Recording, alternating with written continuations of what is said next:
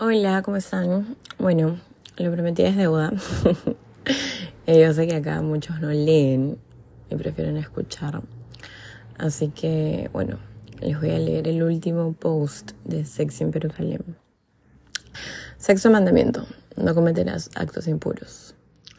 El mandamiento número 6 en la Biblia se refiere a las relaciones sexuales fuera del matrimonio y a otros actos considerados inmorales. Habéis oído que se dijo, no cometerás adulterio. Pues yo os digo, todo lo que, todo el que mira a una mujer deseándola ya cometió adulterio con ella en su corazón. Mateo 5, versículos 27 a 28. Nunca pensé que iba a tener que llegar a esto, pero cuando alguien se merece leer lo mierda de persona que es y que siendo una figura pública, que supuestamente tiene que caracterizarse por su transparencia, por el oficio que se dedica, no lo es creo que su público debe estar al tanto de cómo es este personaje realmente. Yo no lo quería creer, a pesar de las advertencias que eran directas, venían de sus propios familiares y hasta de rumbones de lo que la gente en Lima escucha y habla. Yo, como creo que ustedes saben, elijo no creer en estos rumores. Pero, como dice el dicho, si el río suena es porque piedras trae. Sin embargo, yo seguí eligiendo creerle ahorita mismo el hombre se caga tanto de miedo de lo que van a leer, escuchar. Eh, y a continuación, sí, eso, de leer y escuchar a continuación, que me acaban de llamar hace un rato a decirme que piensa mandarme a la policía. Cuando un coronel acaba de estar hace poco aquí, en esa misma casa, por un robo que hubo. Creo que asustándome con el poder que no tiene, me va a censurar. Eso es lo que él cree. Y no Jaime Chincha. Te metiste con la chivola manjada equivocada. Yo te pregunto a ti directamente. ¿Cómo un periodista que se jacta de tener moral y de decir la verdad bajo juramento, según el mandamiento, como el mismo nombre de tu programa de televisión dice, no mentirás, puede tener una versión diferente para cada persona que está en tu vida? Tu primera esposa tiene una versión, tu actual esposa tiene otra, tu pareja, o como te referías a ella, de quien te maltrata según tú y no tiran hace más de un año por lo desgastada que está su relación y que con la menopausia, como también me dijiste, la ha hecho no querer ni darte la mano. Todas estas descripciones han salido de tu boca, de tus mensajes, de tus audios. Acá hay pruebas everywhere, por donde quieran. Así que ni intentes por tu propio bien desmentir todo lo que está acá, porque te va a rebotar en la cara. Hace muy poco me enteré que no fui la primera en, creer todo el floro.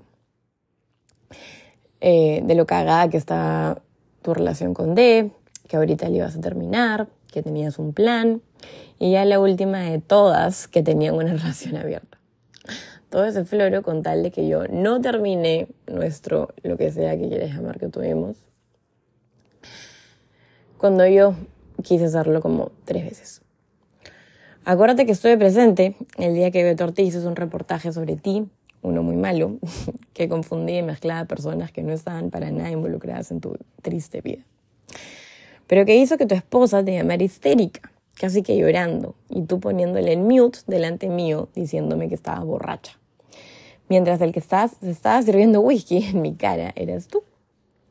Sé lo que dijiste de ella ese día, y la verdad es que ni pensaba mencionarla, pero también intentó censurarme hoy. Así que, ah, porque no quiero decir tu nombre. Aquí te va.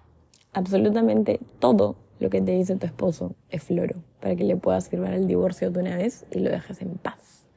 Y de sacar toda la plata que dice que le sacas. Tú misma afirmas que te sacó la vuelta con D en esa llamada. Y él, por más que lo niegue, ahora estoy de tu lado en esa afirmación. Ya que tú también fuiste el amante mientras él seguía con su primer matrimonio. Qué cosas, ¿no? Esta información también es sacada de lo que dice su propia familia.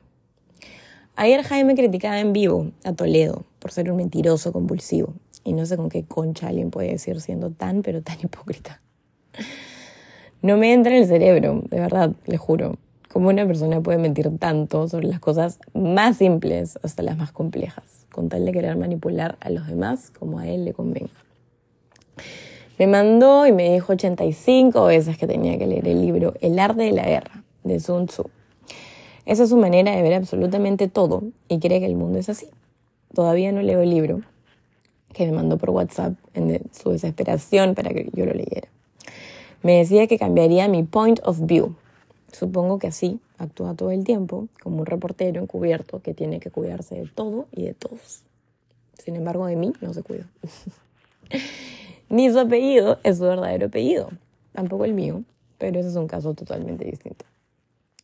Es alcohólico, depresivo, ansioso, tiene toco. Y es un pavo gordo superado. Y quiero aclarar acá porque digo pavo gordo superado. Eso también salió de la boca de sus familiares. Así que, sí, eso es lo que es. Este, no tengo nada en contra de los pavos, no tengo nada en contra de las personas gordas. Este, pero claro, yo he conocido a varios misios superados, a varios, no sé, diferentes tipos de issues que la gente puede tener superados, ¿no? Pero ser un pavo gordo que ahora sale en televisión todos los días y se oscura la gran cagada, eh, bueno, ¿qué les puedo decir? Lo que derramó la gota del vaso fue darme cuenta y aceptar que aparentemente es un mitómano. Si me llegara a denunciar, como dice que quiere hacer, automáticamente mi contrademanda sería que le hagan un análisis, análisis psiquiátrico, porque estoy segurísima que su propio psiquiatra le miente. Cosa que en verdad es el colmo, porque le pagas un culo de plata a una persona para que te ayude y bueno, no te va a ayudar si, si no eres transparente, ¿no? Es imposible. Otra verdad que no sé si se le haya revelado a alguien más fue que mintió sobre tener COVID. De hecho, lo sacaron hasta en el comercio y Canal N también lo dijo. ¿no? Le desearon hasta una pronta preocupación. Le mintió hasta las personas que viven con él. Y bueno, yo no sé si al final se lo habrá, se lo habrá revelado a su productor o a su establecimiento de trabajo, pero fue mentira.